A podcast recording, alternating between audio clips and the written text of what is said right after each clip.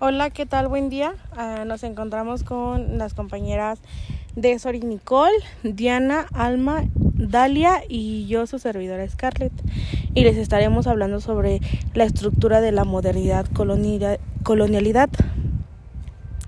Eh, el proyecto de modernidad colonialidad está mediado por la conflictiva presencial de imperialismo y el colonialismo como dos instrumentos de poder.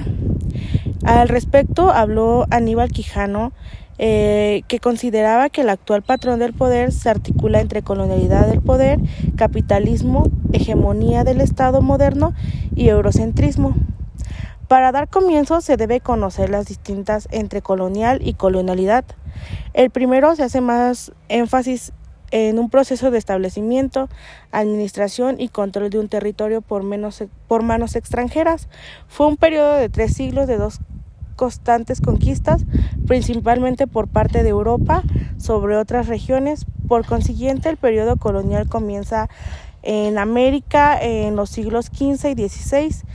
Los mecanismos de opresión por parte de la clase élite conformaron el colonialismo, un sistema político-económico que se basa en la explotación de recursos de una colonia extranjera. Se basa en la historia del pasado con la política del presente. A continuación nos hablarán más sobre este tema. Bueno, y como ya nos dijo Scar, vamos a estar poniendo énfasis en lo que dijo Aníbal Quijano. Y Aníbal Quijano fue un sociólogo marxista que reflexionó sobre esto de la colonialidad y sus relaciones con el poder.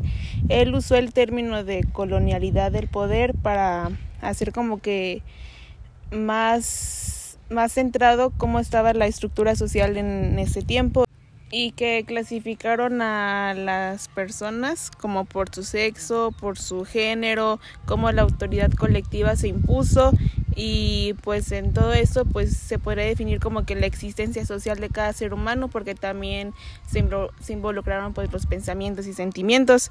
En la colonialidad del poder este se usó que pues primero estaba la dominación que es la dominación pues de las agrupaciones sociales para imponer pues autoridad sobre otras. Eh, la explotación de aquí surgió la idea de la raza que posterior pues se dio a lo del racismo. Y los conflictos eh, se generaron conflictos gracias a que los europeos al llegar acá a América pues por, por obvias razones querían como que destruir los recursos o las instituciones que ya estaban establecidas para ellos generar unas nuevas obviamente en su beneficio. Y así como dice Dalia dado a esta gran dominación que se dio que dio comienzo a que el capitalismo se volviera un sistema económico mundial, la clasificación social de la población se dominó como idea de la raza, donde se hace una distribución de clase, género y sexualidad hacia los no europeos y se les asigna como inferiores. El choque de las diferentes identidades culturales basándonos en las ideas, en los valores, en las actitudes, las imágenes y las prácticas sociales les denominan racismo. Citando a Aníbal Quijano, decía, la población y la justificación para la aprobación de la tierra y la explotación de la mano de obra en el proceso de invención de América requiriendo la construcción ideológica del racismo. Asimismo, el nuevo sistema de control de trabajo, que consiste en la explotación de todas las formas de control, apropiación, explotación y distribución de productos que giran en torno al capital salario y del mercado mundial. Lo anterior se podría definir como de la colonialidad a la modernidad. Continuamos con mi compañera Alma.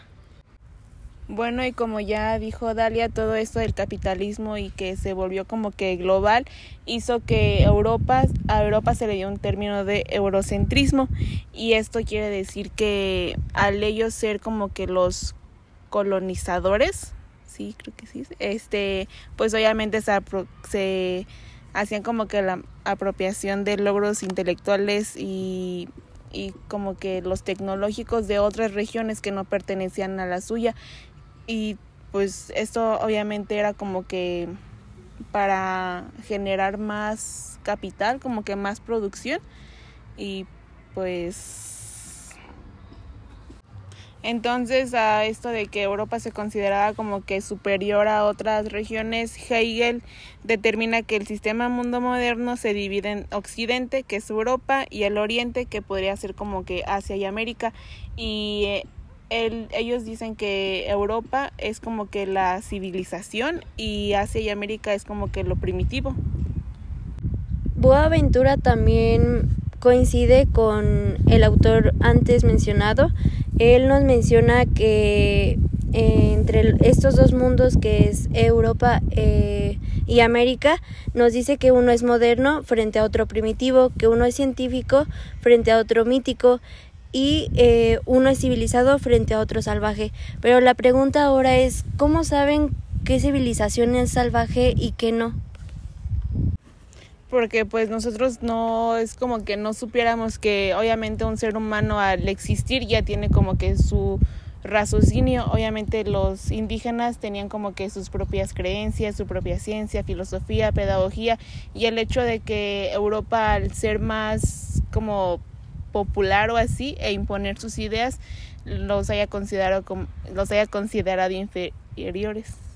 Y pues también cabe recalcar que las tribus indígenas o acá de América como que cada tribu estaba como que en lo suyo, estaban como que no eran como que estaban todos juntos como como civil, o sea, sí era una civilización, pero por separado cada tribu estaba en lo suyo. Entonces, cuando llegan los europeos y obviamente no ven como que esta unión entre todos los indígenas, se les hace más fácil imponer sus ideas y como que adueñarse de ciertas regiones, como que se adueñaban poco a poco, dado a que no había como que una unión.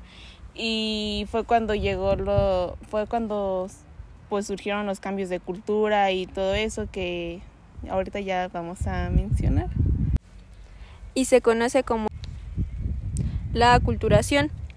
Bueno, que esto es el proceso de un grupo de personas o una persona que adquieren características este, mediante el contacto directo.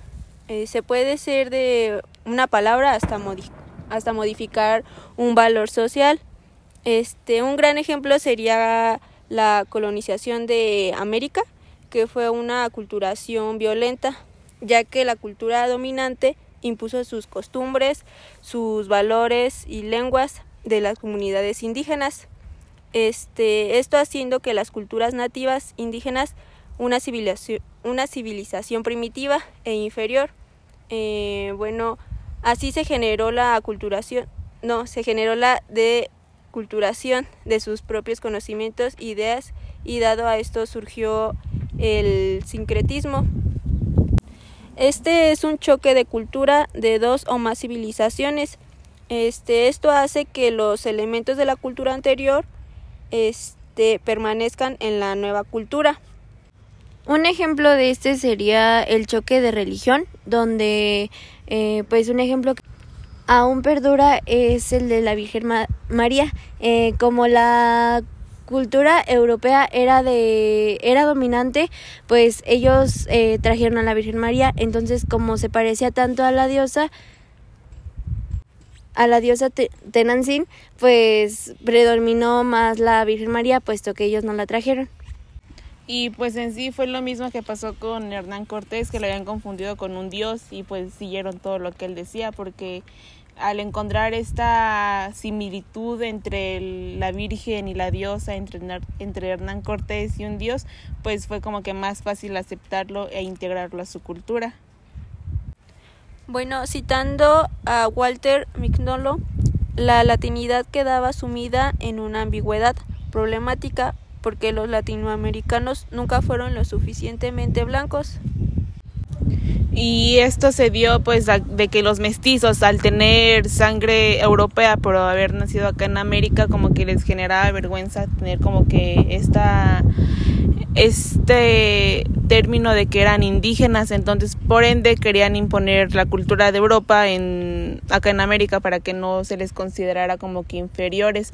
Y fue y de aquí surgieron como que los conflictos identitarios de pues de quiénes somos, o sea, qué es lo que somos realmente si estamos tan sumergidos en que lo europeo es lo civilizado y lo las lenguas indígenas y todo eso es lo primitivo, pues nunca vamos a a tener como que una idea clara de, de dónde venimos o de qué, qué significado tiene para nosotros el estar aquí en América. Es algo que predomina todavía en la actualidad, todavía no saber eh, cómo es nuestro origen, o sea, cómo a veces defendemos tanto que no es nuestro y lo que es nuestro no lo defendemos. Ya para finalizar, Abya es el término con el que los indios Kuna de Panamá denominan el continente americano en su, en su totalidad.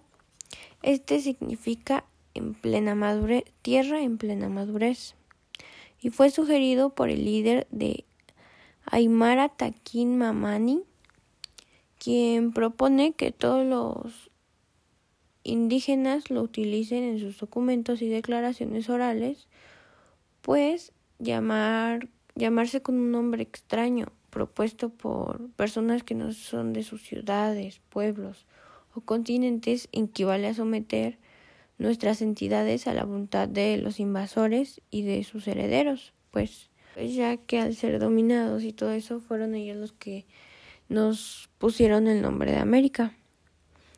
Con este nombre editorial Abyayala